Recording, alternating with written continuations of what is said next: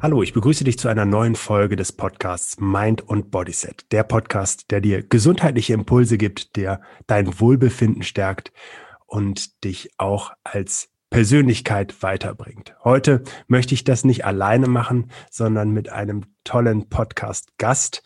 Michael Kurt veröffentlicht seit 1998 Musik unter dem Künstlernamen Curse. Er gilt als der Philosoph unter den Rappern, einzigartig in seinem Schreiben über das Streben nach Glück, nach Sinn, nach Erfüllung.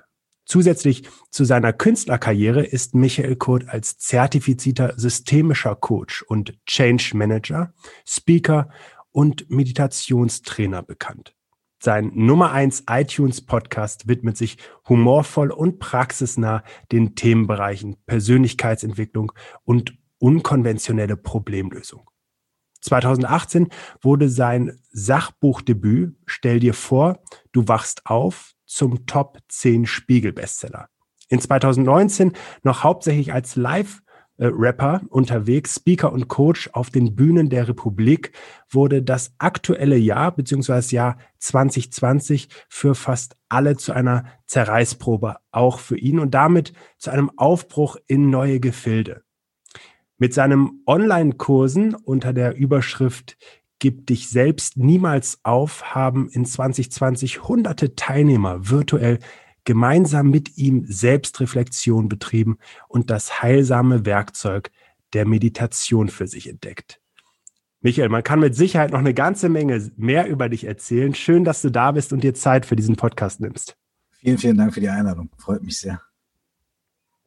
Michael, viele glauben, dass das Leben eines bekannten Musikers oder auch eines Stars von vielen besonderen Happenings und einer Aneinanderreihung von Ereignissen geprägt ist. Wie sieht so ein ganz gewöhnlicher Tag von Curse aus und was bedeuten dir da drin auch bestimmte Momente?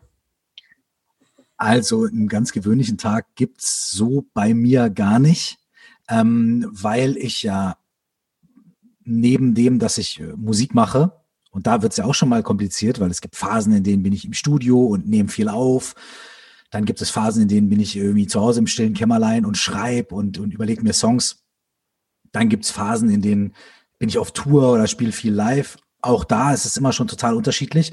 Und dann kommt ja noch dazu, dass ich äh, einen Podcast mache, ähm, gerade am nächsten Buch schreibe, ähm, Speaking-Sachen mache und so weiter. Und was man nicht vergessen darf, ich habe auch noch eine Familie ähm, und Freunde und äh, gehe zum Sport und weißt du, so möchte auch mal im Park spazieren gehen. Und bei mir gibt es tatsächlich nicht so einen typischen, äh, einen typischen Tag, ähm, sondern bei mir gibt es nur typische Tage für bestimmte Phasen. So. Mhm. Und das hat sich natürlich im Jahr 2020, wie bei uns allen, ähm, ein bisschen geändert. Und mein Leben ist natürlich auch da ein bisschen gleichförmiger geworden, weil ich halt nicht mehr live spiele, weil ich nicht mehr so viel unterwegs bin und mehr zu Hause und auch nicht mehr so viel im Studio, sondern wirklich halt ne, viel mehr in den eigenen vier Wänden und im eigenen Kreis. Und mittlerweile ist es dann zur Zeit, ist es eher so, ähm, dann auch wieder dadurch geprägt, muss mein Sohn morgens früh aufstehen zum Online-Unterricht, dann stehe ich halt früher auf, muss er nicht aufstehen, dann schlafe ich eine Stunde länger. Ähm, und dadurch, dass ich halt auch selbstständig bin in allem, was ich tue, ähm, richte ich mir halt auch meine Arbeitszeiten immer so ein bisschen fließend ein. Das hat Vor- und Nachteile, weil das im, als Nachteil manchmal bedeutet, dass ich tagelang nichts richtig gebacken kriege. Ne, weil immer irgendwie der Karton muss noch weggeräumt werden und hier muss noch was gemacht werden und das Auto muss in die Werkstatt und hier ist noch dies und hier ist noch das und dann sitzt man abends um 22 Uhr da und denkt sich, ey, ich wollte doch eigentlich was schreiben. So, und ich muss da mhm. eigentlich was aufnehmen. Ähm, Genau, aber auf der positiven Seite ist es natürlich so, dass ich manchmal auch Phasen habe, in denen ich wirklich ähm, mich wirklich nur auf eine Sache, die ich mache, konzentrieren kann und auch ganz, ganz tief eintauchen kann, äh, wenn ich mein Buch zu Ende schreibe oder ein Album mache oder ein neues, einen neuen Kurs oder sowas vorbereite, ähm, dann wirklich auch ganz, ganz viel Zeit damit zu verbringen. So, mhm. ähm, genau, deswegen gibt es bei mir eher Phasen als, okay, ja. als typische Routinen. Ja, cool. Klingt nach doch sehr ähnlichen Herausforderungen, die, die wir alle auch so aus unserem ja, Alltag kennen. Ja, genau, so besonders ist es ja auch gar nicht, weil es ist ja so, ich meine, bei dem einen ist es dann Musik, bei der nächsten Person ist es irgendwie, okay, wie vereine ich irgendwie meinen Job und noch mein Hobby und dann mache ich noch das, dann habe ich noch den Sportverein und dann habe ich noch meine Familie. Weißt du, wir alle sind ja, wir alle sind ja viel komplexer als das, was auf der Visitenkarte steht. weißt du? Klar, ja. Und das ist auch gut. Ja, absolut. Ich meine, das ist ja auch ein schöner, bodenständiger Punkt äh, und trotzdem wird es von anderen oft anders so erwartet und deswegen ist es ja so schön, dass du es einfach mal so beschreibst und klar sind da drin Phasen natürlich auch äh, sehr intensiv, wie sich raushören lässt und damit nicht nur gemeint, dass du in der Öffentlichkeit dann Auftritte hast, sondern dass du auch unheimlich intensiv an einem Buch beispielsweise arbeitest. Ne? Genau. Cool. Michael, wie ähm, wie war dein Werdegang? Also man hört oft, dass es ein langer Weg bis an die Spitze ist, dass das mit viel Arbeit, mit viel Fleiß verbunden ist. Wie war das für dich? Und gerade auch, weil du ja den Kontext sehr verinnerlicht hast, wie rücksichtsvoll bist du da auch in dem Zusammenhang mit deiner Gesundheit gewesen? Oh, schöne, interessante Frage. Ähm, also, bei mir war das auf jeden Fall so, dass ich, ähm, dass ich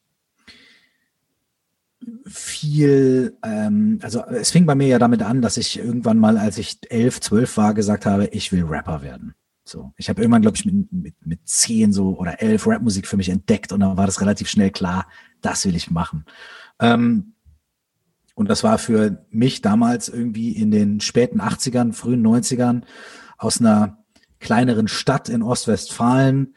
Da lag das jetzt nicht so nah. Ne? Die deutsche Rap-Szene, die war da noch absolut in den Kinderschuhen. Und ähm, für so einen Mindener 13-Jährigen jetzt nach New York auszuwandern und dann da die große Rap-Karriere zu machen, das lag jetzt auch nochmal in weiter Ferne. Das heißt, ich musste mir irgendwie zu helfen wissen. Und ich musste mir irgendwie diese Strukturen aufbauen. Und äh, damals gab es noch kein YouTube, Internet und so weiter.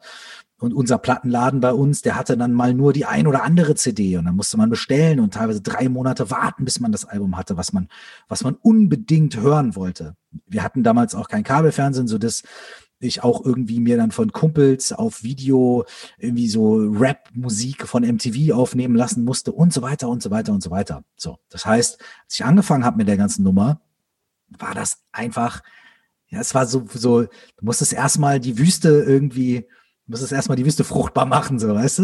Mhm. Und ähm, dann ging es auch viele Jahre so weiter, weil natürlich habe ich dann Gleichgesinnte gefunden und wir haben gemeinsam Strukturen gemacht, haben uns gemeinsam geholfen und so. Aber trotzdem war es wirklich äh, kein, keine Zeit, in der äh, uns die ganzen ich sag mal, gebratenen Hähnchen in den Mund geflogen sind, so schlaraffenlandmäßig, sondern wir haben uns die ganzen Sachen hart erarbeitet. Ähm, aber das Schöne dabei war, ähm, es war halt immer unglaublich Freude und es war immer unglaublicher Pioniergeist und Spaß und so weiter und so fort. Und auf die Frage zu der Gesundheit, na ja, die Gedanken habe ich mir natürlich mit 17 oder sowas jetzt nicht so gemacht. Ne? Da, da, da habe ich gedacht, ich bin unzerstörbar und, äh, und fertig. Ich brauche so das Einzige, was ich schon immer wusste, ist, dass ich viel Schlaf brauche. So, ich war mhm. die, die größte Langschläfer-Schlafmütze aller Menschen, die ich kannte, irgendwie immer. Und ähm, äh, ansonsten habe ich aber einfach irgendwie Gas gegeben. So. Und dann kam so eine zweite Phase und die zweite Phase war, ähm, nachdem ich dann da halt wirklich irgendwie zehn Jahre dran gearbeitet hatte und Nächte und nicht nur Nächte, sondern Jahre verbracht habe zu schreiben und zu aufzunehmen und meine Fähigkeiten irgendwie auszubauen und mich auszutauschen und auf die Schnauze zu fallen und so weiter.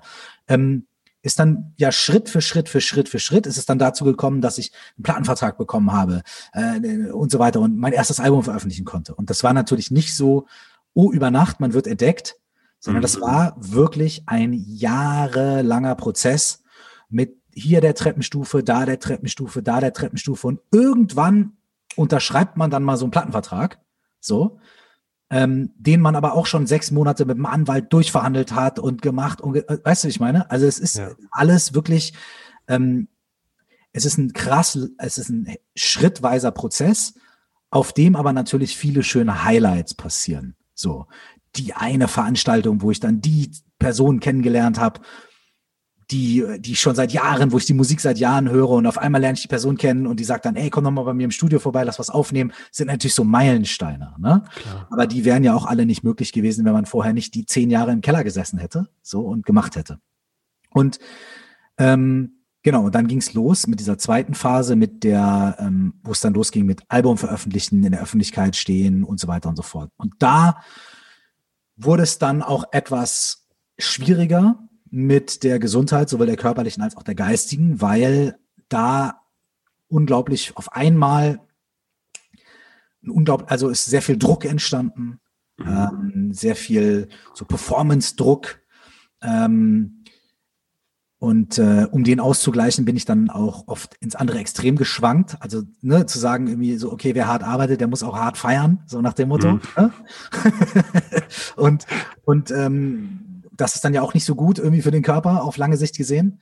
Ähm, und da ähm, in dieser zweiten Phase, ähm, so ab der Veröffentlichung meines ersten Albums, so, ne, da, da ist es dann schon echt anstrengender geworden. Und da habe ich auch phasenweise wirklich nicht so gut auf mich geachtet, ähm, weil eben andere Sachen wichtig waren und weil halt das Gas mhm. geben mhm. wichtig war und das was reißen und, und was erreichen und, und so weiter halt einfach wichtiger, ähm, wichtiger gewesen ist. Ja, und jetzt befinde ich mich in noch wieder in einer anderen Phase. Jetzt ist so ein bisschen mehr das Gleichgewicht eingetreten. Ja, schön. Also sehr, sehr spannende, auch persönliche Eindrücke. Vielen Dank dafür. Äh, ich glaube, es ist für uns ein wenig nachzufühlen, welche, welche Entwicklung auch dahinter steckt. Ähm, was hatte ich denn in dem Moment auch gerade nochmal, nachdem so das Gefühl da war, äh, der Schritt ist jetzt gegangen, äh, dass es richtig professionell ist. Ich meine, es ist was anderes natürlich da mit Plattenvertrag und auch anderen Auftritten zu, zu agieren. Ähm, was hat dich denn da so motiviert, nochmal doppelt und dreifach Gas zu geben? Was war das, was Curse dann hat powern lassen? Es war eigentlich das Gleiche wie schon, schon immer. Also am, am Anfang war es ja auch so, also es war so, ich würde vielleicht sagen, ich war nicht, ich würde vielleicht, ich habe schon immer so eine Mischung gehabt aus, ähm, das, was ich da gemacht habe, hat mich ja wahnsinnig begeistert. Ich habe ja mhm. gemacht, was ich, was ich machen wollte. Ich wollte ja Rapper werden. Rapmusik hat mich begeistert. Ich bin bis heute der größte Rapmusik-Fan immer noch auch geblieben ähm, es begeistert mich einfach. Und deswegen war das für mich halt immer auch so eine Mischung aus, ich arbeite, aber eigentlich äh, habe ich auch Freude und bin total motiviert. Die Sachen, die für mich die große Herausforderung waren, die schwierigeren Sachen waren, waren die Sachen, die Teile des Jobs, die nicht mit dem Kreativsein, mit dem Musikmachen an sich zu tun hatten. Mhm. Irgendwelche äh, weißt du, wie manövriert man sich durch die Öffentlichkeit und mhm. Interviews und bla und der hat jetzt das geschrieben in dem Chat und bla und wie reagiert man auf diese Anfeindung und auf, auf das und und und und so weiter oder auch irgendwelche geschäftlichen Sachen und so und Leute versuchen dich an jeder zweiten Ecke irgendwie abzuziehen um irgendwelche Punkte und um irgendwelche geschäftlichen Sachen und so weiter. Man muss immer vorsichtig sein und es ist alles ein ganz großes ja, Balz und Ego-Getue irgendwie, wenn man dann auf irgendwelche Veranstaltungen geht und so weiter. Und das sind die Sachen, die mich irgendwie am, eigentlich am meisten belastet haben. Im Studio mhm. zu sein, Mucke zu machen, auf der Bühne zu stehen, live zu spielen, das ist, äh, das ist äh, meist, also ist natürlich auch manchmal super anstrengend und nervig und, und, und, und so. Aber das ist nicht das Problem gewesen. So. Und was mich aber immer, was mich bei, auch bei diesen Sachen, die mir keinen Spaß gemacht haben, immer motiviert hat, war einfach zu wissen, oder zu denken, ich mache das hier irgendwie, weil ich ja eigentlich meinen Traum leben will. Und hier kommt der Punkt. Dann sind wir vielleicht schon im nächsten Thema. Hm. Ich möchte meinen Traum leben, ich möchte es hier machen. Und ich habe immer gedacht, so, wenn ich hier meinen Traum lebe, das ist der Schlüssel zum Glück. So, ne? Rapper werden ist der Schlüssel zum Glück, Erfolg haben ist der Schlüssel zum Glück und so weiter. Und dann habe ich irgendwie meine körperliche und meine geistige Gesundheit auf dem Weg ständig dafür geopfert, irgendwo am vermeintlichen Ende des Tunnels dann mal glücklich zu sein. Und der Punkt ist aber nie so final gekommen, ne? Äh, wen wundert's, sondern natürlich immer nur so, ich hatte zwar so Glücksmomente, aber natürlich war es nie so, dass ich sage, Mensch, jetzt habe ich was erreicht, jetzt bin ich irgendwie, ne, weil es geht ja immer noch mehr. Wenn du auf Platz ja. 10 in den Charts bist, dann willst du auf Platz 5. Wenn du da bist, willst du auf 1. So, und dann ist ja schon auf Platz 11 zu sein. Ich weiß noch, wie ein Album von mir rauskam, mein drittes Album. Und die Chartsplatzierung kam rein und mein Manager rief mich an und fluchte am Telefon und meinte, scheiße, voll die Enttäuschung, Kacke. Ich so, was denn los? Ja, wir sind nur auf Platz 12 in den Charts. Und ich so, in was für einer absurden Realität leben wir hier eigentlich? Mhm. Ja, wir hätten Top 10 schaffen müssen. Und das ist ein Moment, in dem du zwei Jahre Arbeit äh, dadurch auflöst, dass da eine zweistellige Zahl steht statt einer einstelligen Zahl. Und das ist so eine, also das ist jetzt nur so ein plakatives Beispiel. Aber wenn man so irgendwie was, wenn ihr immer, wenn ich sowas hinterhergejagt bin, das Glück am Ende des Regenbogens, dann war, dann, dann kamen immer wieder solche Momente. Und, und das, ähm, das hat dann dazu geführt, dass ich, dass das Gegenteil eingetreten ist, ne? dass ich halt nicht glücklicher geworden bin, sondern unglücklicher. Und das, obwohl ich ja eigentlich mache, was ich liebe. Mhm. Aber ich habe das ähm, mit so vielen, ja, Erwartungen oder auch irgendwie so komischen Vorstellungen verknüpft, dass es gar nicht mehr gesund war an einem Zeitpunkt, obwohl ich gemacht habe, was ich liebe. Ja, verrückt. Also erstmal äh, schön eigentlich, dass du auch unterstreichst, was viele Menschen, die erfolgreich sind, auch sagen, wenn es ein Herzensprojekt ist, ne, wenn du tust, was du liebst, dann, dann empfindest du es nicht so als Arbeit, sondern es, es begeistert dich ja bei jedem Schritt. Wobei wir auch ganz klar sagen können, das wissen wir heute auch aus medizinisch oder wissenschaftlicher Sicht, dass diese Form von Stress, die auch ausgelöst wird, im Grunde genommen ja auch nicht gesundheitsförderlich ist und irgendwann auch den Körper eben immer wieder an seine Grenzen stellt. Ne? Absolut. Und auch da ist es so, ähm, ich kann ja auch, also ähm,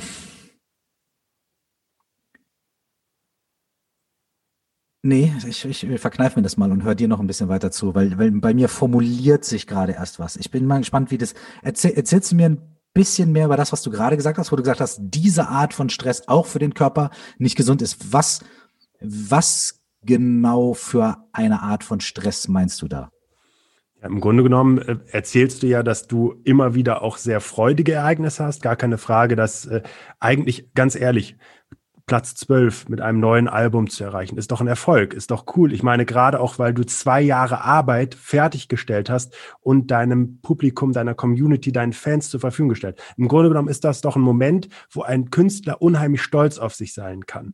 Und dieses schöne Gefühl, das positiv ist, wird dann irgendwie durch eine, eine Erwartung auch eines Managements oder irgendwelcher Absetzzahlen, irgendwelcher Geldthemen, lass es uns doch so benennen, dann ähm, weniger als weniger erfolgreich erachtet. Und ich meine damit im Grunde genommen dieses, äh, dieses sich im Grunde genommen ja auch trotzdem mit viel Zeit, mit viel Energie, auch die Nächte um die Ohren zu schlagen, wo man ganz klar sagt, jetzt wäre vielleicht auch mal eine Runde Schlaf ganz gut und Kraft sammeln, löst ja auch im Körper einfach eine Belastung aus. Und das meine ich, diese Form von Eustress, also durchaus positive Herausforderungen, zu denen, für die wir uns gewachsen fühlen können, aber die natürlich auch in Summe irgendwann mal die Akkus leeren können. Ja, ja, ja, voll. Da bin ich an Bord.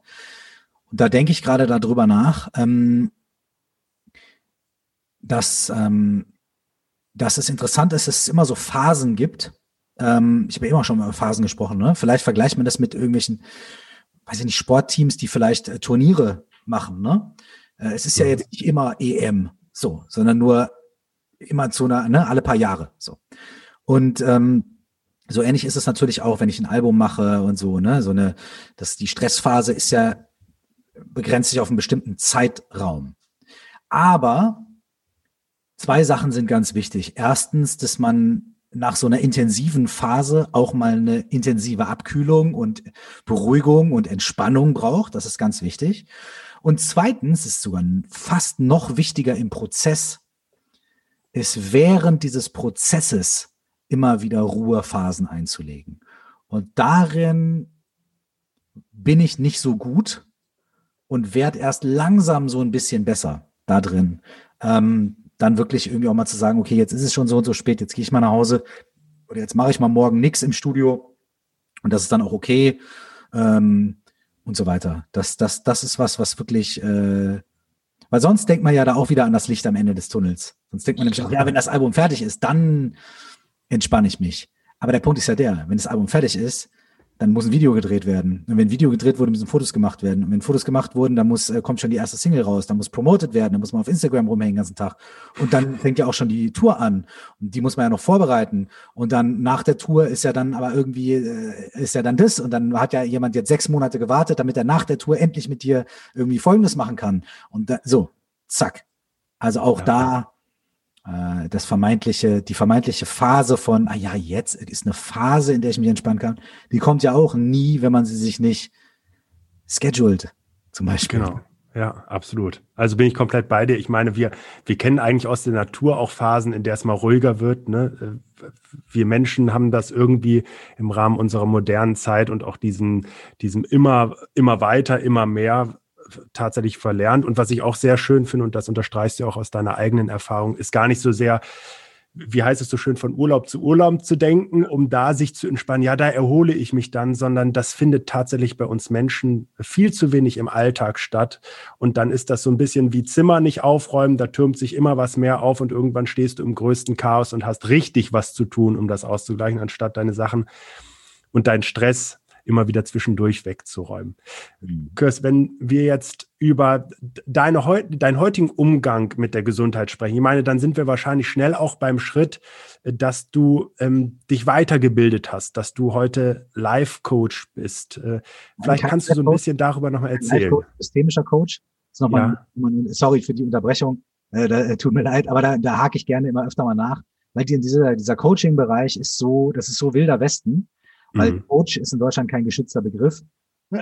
Und ähm, deswegen ist das da so Life-Coach. Ich finde, das klingt so, als ob ich jemandem erzählen will, wie er sein Leben zu leben hat oder so. Und da, da, da, da stellen sich bei mir immer so ein bisschen die Nackenhaare auf. Sorry dafür. Für die. Nee, nur gut, wenn du es korrigierst. Ich finde es ja wichtig. Ich bin ja ganz deiner Meinung. Insofern finde ich, finde ich, finde ich schön, dass du das auch nochmal klarstellst. Und, und so glaube ich, wenn man dich ein bisschen mehr kennt, dann nimmt man dich ja auch nicht so wahr. Ich meine, es werden viele deinen Podcast hören. Das ist schon alles sehr, sehr bodenständig und fundiert, was da an die Hand gegeben wird und sind aus meiner, aus meiner, aus meinem Verständnis auch oft Ideen, die du einfach, Handwerkszeug, dass du so ein bisschen überreichst und dann ist es wieder an jedem Menschen selber damit auch umzugehen. Vielleicht erzählst du einfach ein bisschen was dazu, dann, dann ist es für uns alle noch ein bisschen greifbarer. Ja, gerne. Also ich habe ähm, ich habe 2009, 2010 ähm, ziemlich, also so, so einen, einen Bruch quasi in meiner Karriere gehabt, in Anführungsstrichen, weil ich nämlich gemerkt habe, das ist genau das, wovon ich eben gesprochen habe, ne, dass ich immer irgendwie sowas hinterherjage und eigentlich immer unglücklicher werde, dass das sich so aufgestaut hat, äh, dass es für mich wirklich nicht mehr gut war. Es war wirklich nicht mehr gesund. Ne?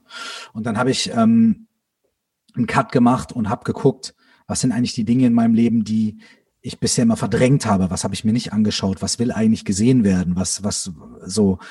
Und da bin ich dann, habe ich dann auch gemerkt, okay, ich brauche vielleicht Hilfe auf diesem Weg, ne? Und habe dann angefangen, auch irgendwie zu gucken, okay, gibt es irgendwie therapiemäßig was, was ich machen kann? Oder gibt es irgendwelche Coachings und so weiter? Und ähm, bin dann sehr intensiv auf diesen Weg gegangen und habe nach einiger Zeit für mich irgendwie gemerkt, was, was mir da sehr, sehr hilft und weiterhilft. Und eine dieser Aspekte ist zum Beispiel das systemische Coaching. Das ist eine bestimmte Form von Coachingarbeit, von psychologischer Arbeit. Und zum Beispiel auch ähm, bin ich wie, wie die Jungfrau zum Kind irgendwie, ich hatte es gar nicht vor, ähm, zu Meditation und Buddhismus dann irgendwie gekommen. Mhm. So, ich hatte jetzt nicht vor, mir ein Baströckchen, also nicht Baströckchen, sondern ein wallendes Gewand anzuziehen und in die Himalaya auszuwandern oder so, sondern es war so im Rahmen von so Coaching und therapeutischen Sessions kam immer wieder so diese Frage so nach, ja, Meditation und Achtsamkeit. Und ich war so, oh ja, cool, aber mache ich mal, wenn ich 80 bin, weil ich will ja noch was reißen, ich habe ja noch Ambitionen, ich will jetzt nicht gleichgültig in der Ecke sitzen. So, ne? Mhm. Und dann habe ich natürlich festgestellt, dass das totaler Quatsch ist und voll das Vorurteil, das überhaupt nichts damit zu tun hat. Und habe dann quasi dadurch, dass ich selber echt intensiv geguckt habe, was hilft mir? Was, was hilft mir klarer zu sehen? Was hilft mir, mit mir selbst wieder mehr in Kontakt zu kommen? Was, was hilft mir, ein bisschen entspannter zu werden mit mir und dadurch auch mit anderen Menschen? Mhm. Da sind halt einige Sachen bei mir ganz besonders hängen geblieben. Und dann war es bei mir so, wie als ich Rapmusik kennengelernt habe. Da ist was, was mich total begeistert und was mein Leben voll bereichert. Und das möchte ich irgendwie lernen und dann mit anderen Menschen teilen. Und so habe ich dann angefangen ähm, nach, nach einiger Zeit und habe eine Ausbildung gemacht zum systemischen Coach an der Uni Köln und ähm, habe dann auch so diese Bereiche buddhistische Psychologie und Meditation und so weiter immer weiter vertieft. Ähm, und äh, habe dann angefangen, in dem Bereich auch mm, ja, das mit anderen Menschen zu teilen. Habe da mal so meinen ersten Workshop gemacht, einfach so wirklich so ins Blaue hinein und mal geguckt, wer kommt überhaupt, wer hat Interesse daran. Ähm, habe dann mit meinem Podcast angefangen 2017 und von dort hat sich das dann halt immer weiter ähm, entwickelt, so dass ich jetzt ähm, genau als als als systemischer Coach, irgendwie Speaker und und ähm, ähm, und, und jemand, der in diesem Meditationsbereich und so weiter tätig ist, halt unterwegs bin und mit vielen Leuten das halt auch teilen kann. Und das ist total schön, weil ich eigentlich genau das Gleiche mache wie mit der Rapmusik. Ne? Ich finde irgendwas, was, was mein Leben so bereichert hat, was mich so begeistert hat. Ich versuche so tief wie möglich einzutauchen, zu lernen, zuzuhören, Erfahrungen zu machen und dann andere Leute mitzunehmen auf diesem, auf diesem Weg. Und ähm, genau, ich heute mache ich halt beides und alles. Ne? Also ich mach, arbeite gerade am neuen Album. Ich äh, schreibe aber auch gerade mein, mein nächstes Buch. Also ich, ich, ich bin äh, jetzt gerade in allem drin. Was auch total schön ist, weil ähm, ich am Anfang, nur eine ganz kurze Randnotiz, ich am Anfang, als ich dann meine Ausbildung gemacht hatte, habe ich dann auch wieder gedacht, ja, okay, jetzt geht's hier lang, jetzt suche ich hier das Licht am Ende des Tunnels. Dann stand mhm. halt auf dem Klingelschild nicht mehr Rap, sondern halt Meditation oder Coaching, aber es war irgendwie das Gleiche. So. Und ich habe zum Glück relativ schnell dann, haben mich ein, zwei Leute beiseite genommen, habe ich dann irgendwie gecheckt, äh, dass es vielleicht gar nicht darum geht, irgendwie jetzt was Neues zu finden, wo man dann hinterher rennt, sondern vielleicht geht's darum, ein bisschen weniger zu rennen, bisschen mehr zu genießen, und, äh, und, und, und, äh, und alle Facetten meiner selbst oder viele Facetten meiner selbst irgendwie zu bejahen und zu sagen, ja, ich bin Rapper und ich bin auch Coach und ist auch okay. Und warum so, warum nicht, warum nicht vielseitig sein und warum nicht dabei auch Freude, Entspannung und Spaß haben, bevor ich irgendwelche Ziele erreicht habe. So. Ja. Ja, wenn, wenn ich dich so richtig verstehe, dann war es ja wirklich für dich irgendwie auch, und das finde ich total spannend, der erste Weg zu, ähm, wo, wo kann ich vielleicht selber auch Hilfe, Unterstützung für mich und meine jetzige Situation bekommen, was ja auch, finde ich, in einem Coaching-Rahmen immer oft weniger ähm, therapeutisch klingt, sondern erstmal nach, ähm, ja, nach Weiterentwicklung. Ähm, manche Menschen haben damit ja ein größeres Problem, sich äh, therapeutische Unterstützung zu tun, auch wenn es sehr ähnlich sein mag, als ein Optimierungscoaching äh, zu machen.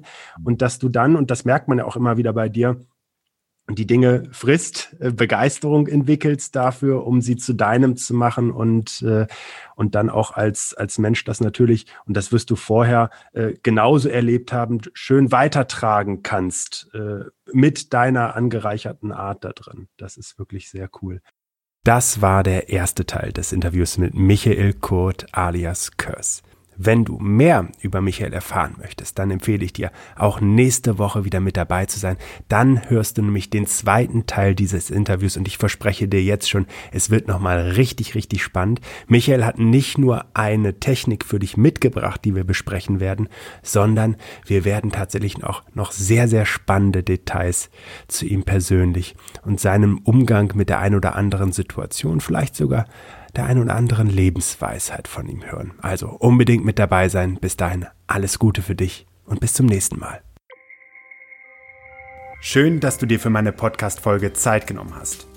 Um auch zukünftig auf dem Laufenden zu bleiben, empfehle ich dir, meinen Podcast direkt zu abonnieren. Außerdem freue ich mich über deinen Kommentar und eine Bewertung von dir. Ich wünsche dir eine bewegte Zeit. Bis zum nächsten Mal.